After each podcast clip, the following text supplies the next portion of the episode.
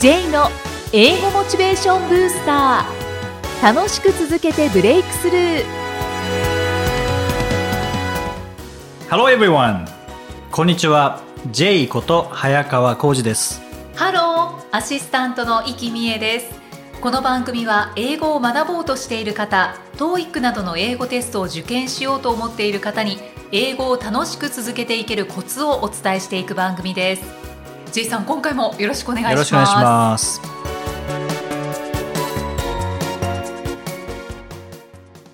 さあ今回もインタビューの後編ですねそうですね。はい。今回もジョーさんこと佐藤洋介さんへのインタビューです。はいで、今回はジョーさんが仕事とされているこのコーチングっていうものについて、はいそれからジョーさん仕事をする上でのこう信念について伺ってきました。はい核となる部分ですねそうですね。いいお話が聞けそうですそれではお聞きください今回も佐藤洋介さん、ニックネームジョーさんにお越しいただきました。ジョーさんよろしくお願いします。よろしくお願いいたします。えージョーさんは英語コーチとはいいうお仕事をされていますけども、はい。結構今コーチングって言ってみれば流行ってるようなところありますよね。ありますねはい。なんとなくわかるけど、コーチングって一体何なんだろうっていう方もいらっしゃると思いますのでいはい。そもそもコーチングってなん、何ですか？はい。私のいるプレゼンスというスクールでは、コーチングをえ受講生様との対話を通して、受講生様自身が自主的に、また主体的に自身の問題を解決できるように導くことはいというふうにしています。で、具体的に何するのっていうふうはになるかとは思うんですけれども、プレゼンスの多くのクラスが全8回、2ヶ月間のコースでできています。はい。で初回のクラスでは毎週の宿題とその取り組み方、要は勉強方法といったところをお伝えさせていただきます。で、そしてその日からご自身の目標に向かって何をやったらよいのか、明確に理解した状態で計画を立てて1週間の宿題、これをやってきていただきます。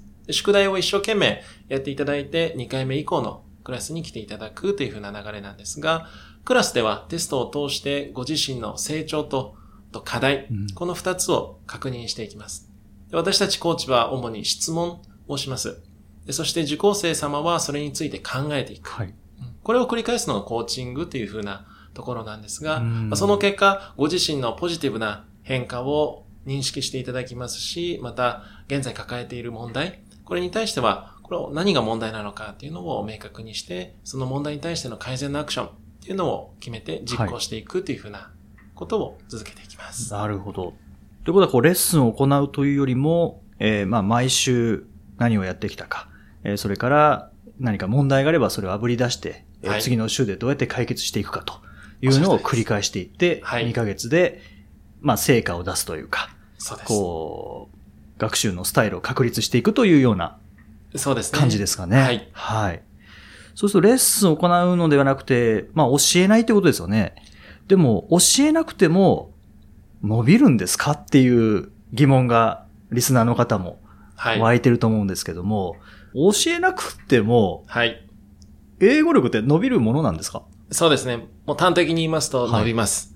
なぜかというと、まあ、英語というところで、こちら側がいろいろ、もちろんお教えすることもたくさんあるとは思うんですが、は実はそれだけではなくて、皆様自身が英語学習のやり方、新しいやり方、といったところを身につけることがポイントであって、うんそれをしっかりとご自身で進めていただければ、英語というのは必ずできるようになります。特に知識の面で言いますと、それはこちら側から教えて覚えていただくっていうのももちろんあるかもしれませんが、スキルの面でいくと、絶対にこれは教えたところで習得できるものではないのうんで、例えばギターの弾き方を教えたところでギターが突然その人が弾けるようになるわけではないので、はいもうご自身で練習して弾けるようになっていただくしかないわけで、その部分を皆さんにしっかりとお伝えし、こちら側がそこをサポートし。皆さんが伸びているのかどうかをしっかりと観測しながらはい進めていくっていうのがポイントですね。なるほど。ということは、こう、まあ、車の運転で言えば、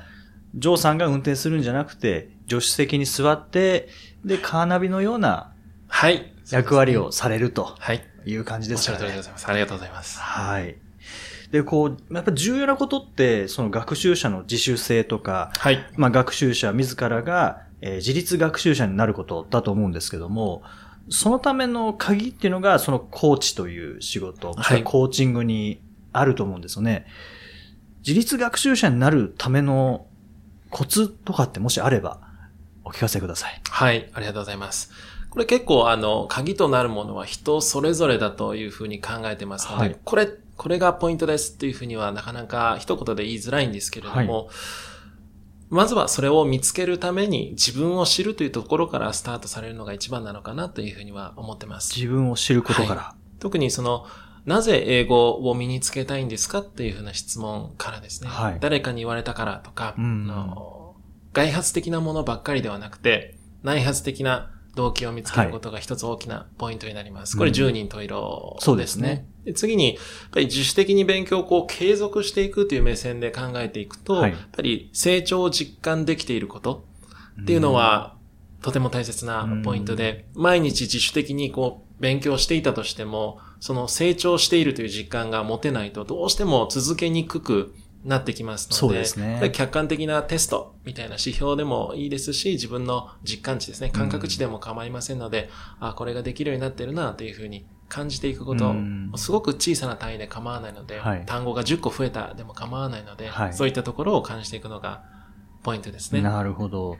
でもこう、僕もそうですけど、こう、勉強していて、英語学習ってなかなか上達感じられないんですよね。はい。こう筋トレとかだったら頑張りすぎたら筋肉痛になって跳ね返ってくるので、はいまあ、昨日頑張ったからなって思えるんですけど、英語学習って筋肉痛ないですよね。ないですね。なんかそのための指標ってテスト、あと、どういうのを指標に使ってる方いらっしゃいますか？指標。はい。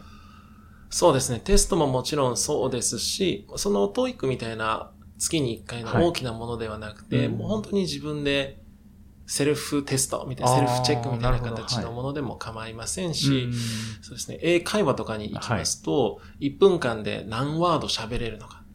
例えば1なるほど分間で最初はこのトピックに対して50、50ワードしか出なかったけれども、練習を続けていくと今1分間で100ワード喋れるようになってきたなとか。なんかそういうふうに定量観測をしていくっていうのは非常に大切なのかなそうです。ね。その正解数だけじゃなくて、こう、時間だったり、ワード数だったり、はい。まあ、理解度だったりっていうところですかね。そうですねうん。特にスクールでは勉強時間というのを毎週しっかりと皆さんの前で言ってもらうことにしますので、言うんです。はい。今週は15時間勉強できました。お今週は18時間勉強できました。はいっていうふうに、その勉強時間っていうのも、まあ、時間が多ければじゃあ点数が出るのかというと、それは確かに正解ではないかもしれないんですけれども、一つその時間数っていうのも自分の自信につながってくるものになりますので、そうですよね。はいあと、時間をかければ絶対上達しますもんね。はい。それは間違いないで。すよね。やっぱちょっと時差があるかもしれないですけどね。確かに15時間やったら15時間分ちゃんと見える、その結果が出るかっていうと、わかんないですけども。はい。後で考えたら、まあ、あれだけ頑張ったからなっていうのは、絶対ありますよねありま。すね。で、その中でやっぱり自分を信じるっていうのがすごく大切で。はい。勉強する中で迷ってしまっていて、はい要はこんなことやっても上達しないんじゃないかとか、はいこんなことやっても点数取れないんじゃないかというふううんに自分を疑っている状態で15時間過ごすのと、い、や、これでやっていけば必ず点数が出るんだと、はい。うんいうふうに信じてやる状態って全然違う結果をもたらすと思ってますので、そねの自分を信じるっていうのは、一つ大きなポイントになりますしうん、で、スクールでよく皆さんに私質問することがありまして、はい特に600点コースというのがありまして、まだ現在400点後半から500点台の方々が集まられるコースなんですけども、じゃあ3年後に800点取れますかっていうふうに聞くと、はい。大抵の方がまあ3年後ならはい。取れそうかなっていうふうにうんおっしゃってくれるんですね。はじゃあそれ1年でどうですかっていうふうに言うと、1年かっていうふうになってくるんですね。うんだいたい3分の1ぐらいになってきます。うん1年で取れそうですっていう人は。じゃあ半年でどうですかっていうと、まあだいたいもういなくなうるん感じですね。はい。でこれ、あの、ポイントは、3年間っていう時間がポイントになっているだけであって、自分が取れる取れないっていう話をしてないんですね。皆さんどっかで取れると思ってるんです。ああ、はいなるほど。はい。3年っていう時間さえあれば、私は取れるんですっていうふうなところなので、要は問題は時間なわけであって、うん自分の能力自体はもうどっかで信じてらっしゃるのでなる、ほど。はい。はい。あとはどれだけその時間を短くはい。するかっていうことを一緒に考えましょうっていうことをいつもお話ししてますから、今、500点台の方だって絶対に800点、900点取れますし、時間、どういうふうに短くしていきますかということを一緒に考えれたらいいかなというふううに思ってます。んうんいや、今のリスナーの方は今のだいぶ勇気づけられたと思いますね。そして、えージョーさん、あの、初級者向けのクラス、特にはい。大切に考えられているということですけれども、はい。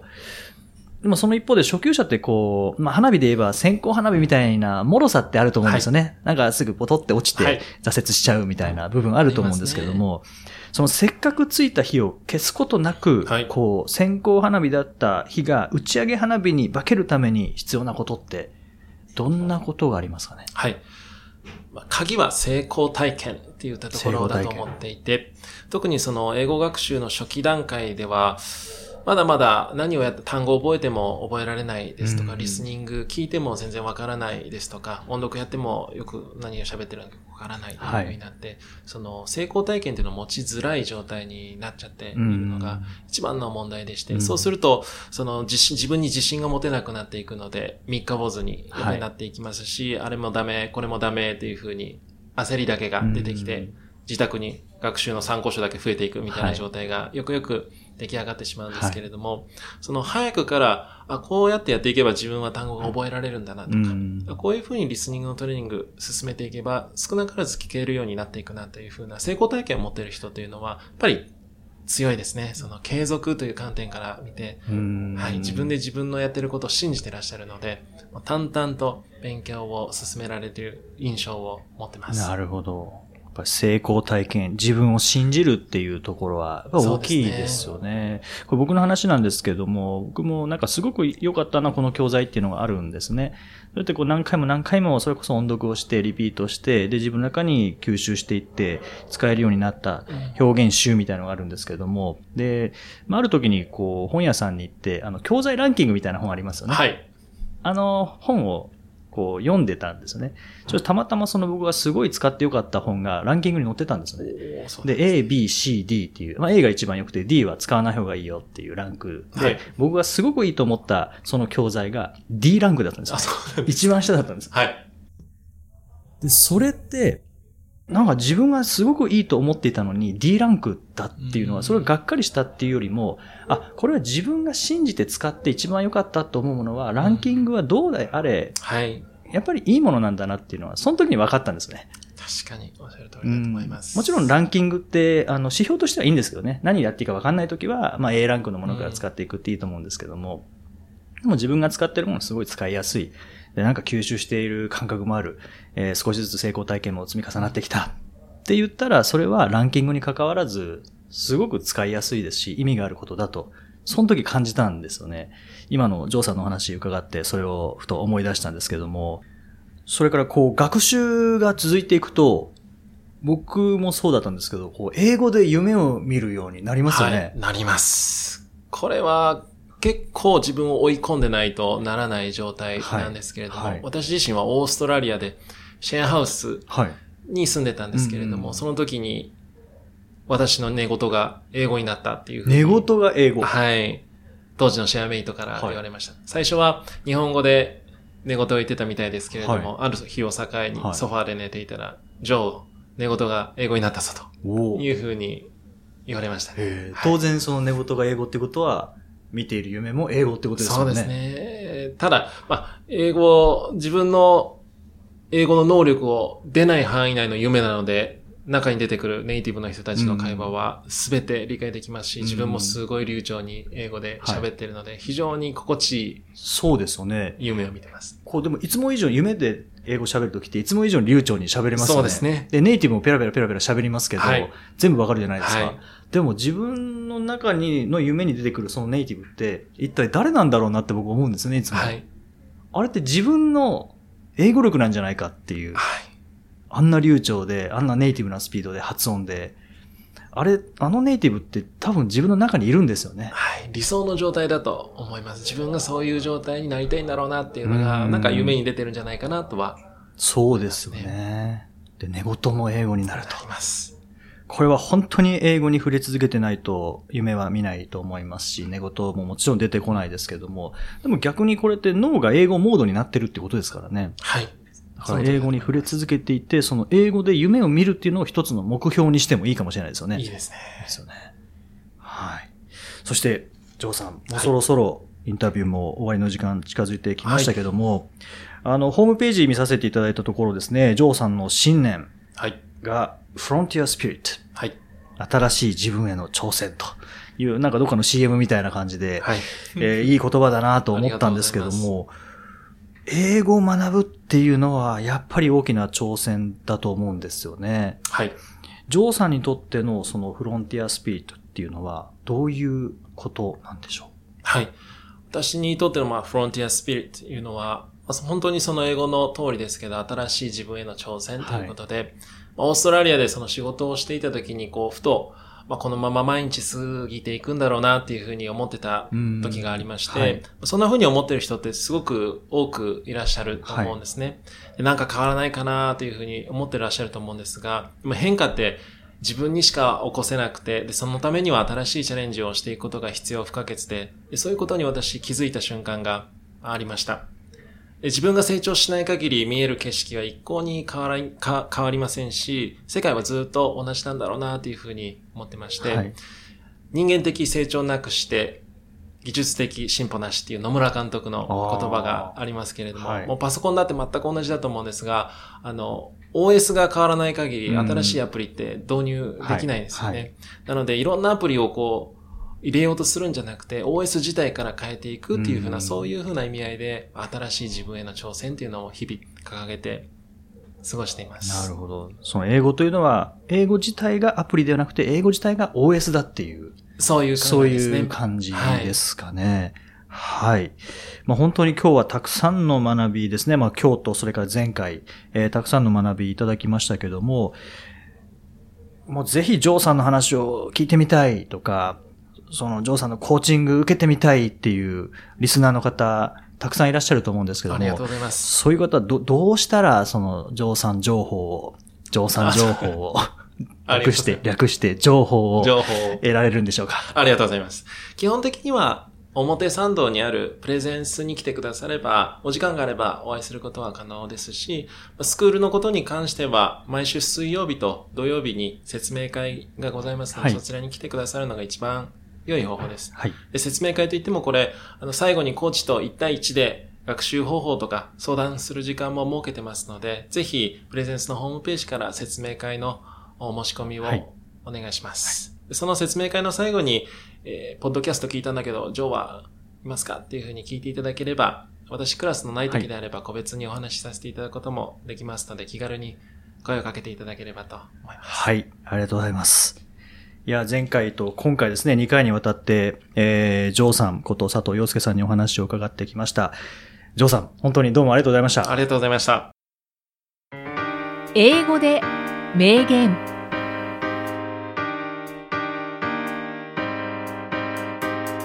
続いては毎日配信している J さんの単語メールボキャブラリーブースターから著名人の名言を英語でご紹介いただきます J さん今回の名言は何でしょうかはい。今回は、ブルース・リー。ブルース・リーですね。はいの、えー言葉です。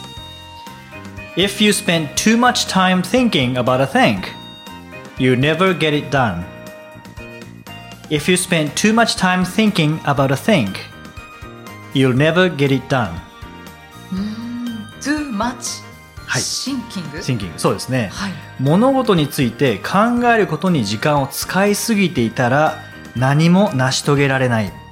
あーおっしゃる通りですうんそうなんですね。これやっぱ行動しないとそうですねいけないんですけどね。でも考えちゃうんですよね。わかります、はい。妄想族の人は多分考えちゃうと思い考ますえちゃうんですね。で僕ねこう考えすぎると行動できなくなるので、はい自分が考えすぎてるって思ったらこう克服法が僕はあるんですよ。あそうなんですね、はい。で何かっていうとこれ一個のことを考えて一個行動できないっていうことなので、うん、もう同時にいっぱいやるんですね。えー、5個ぐらい同時に動くんですね。はあそうしたらどれをやってるか分かんなく脳を混乱させるので、そしたらこれ考えずに動けるようになるんですね。ほーあと失敗したくないから考えすぎてるわけですよね。あまあそうですね大体。うん1やって失敗したら失敗率100%ですね。はいはい。だから嫌なんですよね。うん。5個同時にやって、これ1個だけ失敗しても、他の4つ成功したら、結構な成成功率ですよね。そうですね。8割ですからね。はい。10個やったら、1割ですからね。うん失敗率が。うんでもこれ失敗するかどうか分かんないですからね。うん。成功する。るかもしれないので。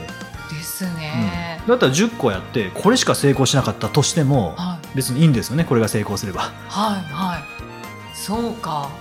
それも早速やらせていただきはいます。、この同時に、うんいっぱい行動するっていうふうにすると、はい。脳が混乱するので、うんここにあんまり意識いかなくなるんです、うんうんはい確かに確かに。ああいいですね。うんで絶対成功するものとかも入れておけばいいんですねはいはい。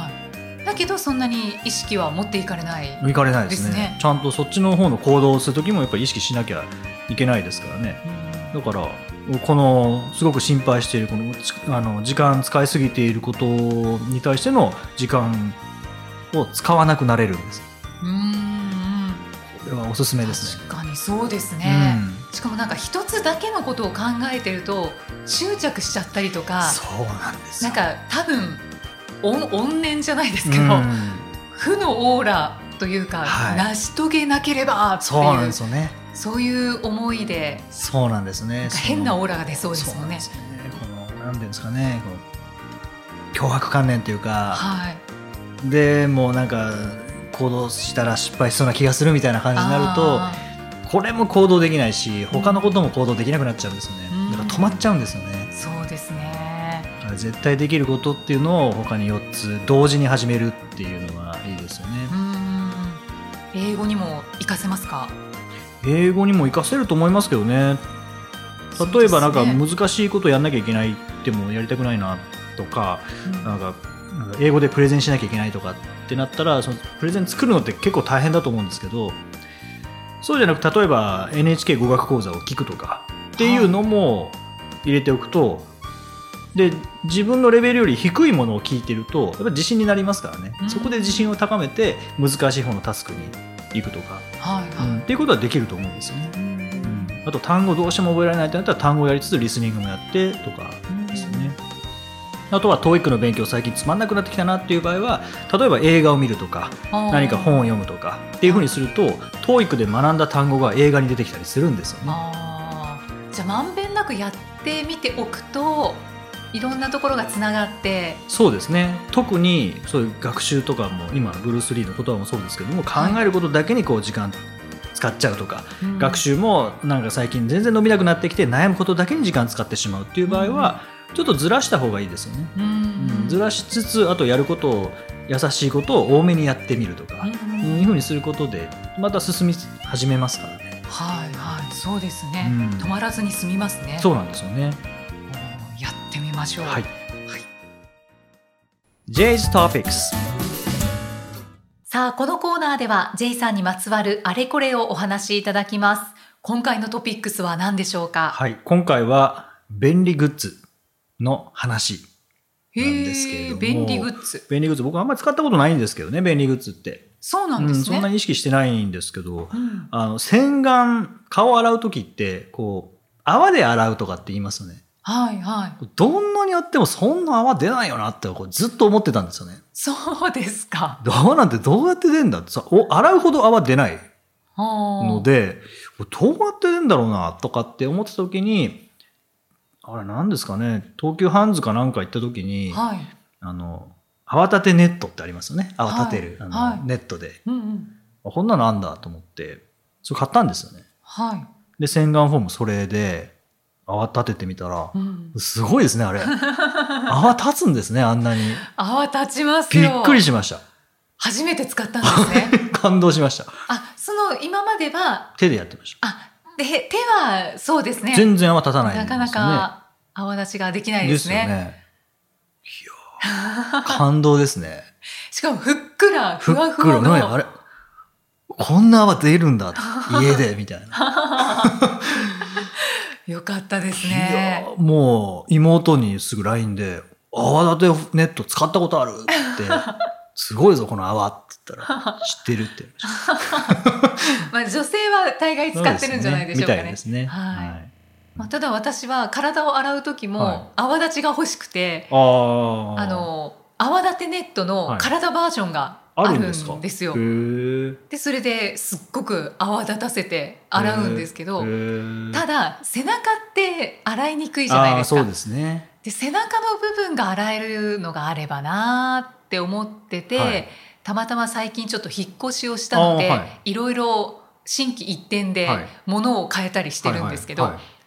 その時にあの100円ショップに行ったら、100円ショップはもう便利グッズの宝庫ですから。いや、本当そうです。すごいですね。あんな100円であんなにいっぱい買えるんですもんね。そうなんです。そこで体のその泡立てネットのちょっと細長いやつがあったんですよ。はいはいはいで両方に紐がついててあこれは何だと思って、はで説明のところを読んでみたら、はい背中をその泡立てネットを引き紐であのサイドに引き伸ばして、はい背中を洗えますって。いうのでそれを今使ってるんですけどもう最高に便利です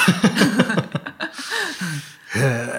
本当でも、気持ちいいです100円ショップは便利グッズの宝庫ですよね。宝庫ですねあと自分の使いようによってはより便利になったりしますからねそう100円ショップ歩いてるといろんなアイデア出てきますよね。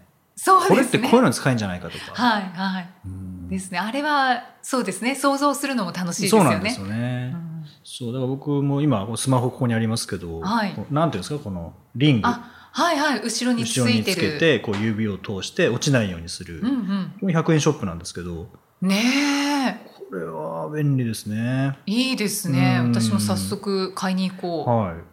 そう、か、あの、もともとカバーつけてたんですけどね、カバーつけたままポケットに入れると、結構厚みが出てしまうのと、あと汚れたので、カバー変えようと思って外したら、iPhone かっこいいなと思って。外した iPhone かっこいいなと思って。もともとがもともとが。はい。シルバーですねシルバーです。はい。で、この、なんですか、これホワイトなので、はい iPhone かっこいいなと思って、このまま使いたいなっていうのは。かっこいいですよねうんただやっぱ落とした時がうんうん壊れやすくなるので、そうなんですよね、はい。僕は iPad を落として、今、この画面が画面がひび入ってますから。ああたまに見かけますよねそういうそう方そうですね。J さんもその一人なんです僕もそのね一人ですね。はい。なまあでもこういうのはいいですよね、便利グッズは。そうですねうん便利グッズいろいろ開拓したいですね英語学習の便利グッズとかも結構あるといいんですけどね。ああそうですうねん。まあアプリっていうのも便利グッズですよね。ああ確かにうん。だから、まあ便利なので、本当にアプリをいろいろ見て、無料のアプリからでいいと思うので、そういうの入れてみたりとか、あとははいボキャブラリーブースターですね。単語のメールをそうですね使っていただいて。配信時間が皆さんに合ってると思うので。そうですね。通勤時間で、やっぱり夜勉強するより朝勉強する方が頭にすっきりしてますからね。そうですね、うん、効率もいいので、まあ、そういう感じで、学習の便利グッズっていうのもいろいろ調べてみるといいかもしれないですよね。はい、うん。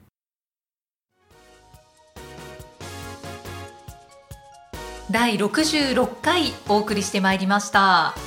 さて、えーこの番組ではご質問ご感想をお待ちしていますメッセージは J さんのアメブロ英語モチベーションブースターの中のポッドキャスト下にお問い合わせフォームがありますのでお気軽にお送りくださいそれでは J さん Okay, thank you for listening. See you next week. Bye bye. この番組は提供株式会社ラーニングコネクションズプロデュースキクタスナレーション生きみえでお送りしました。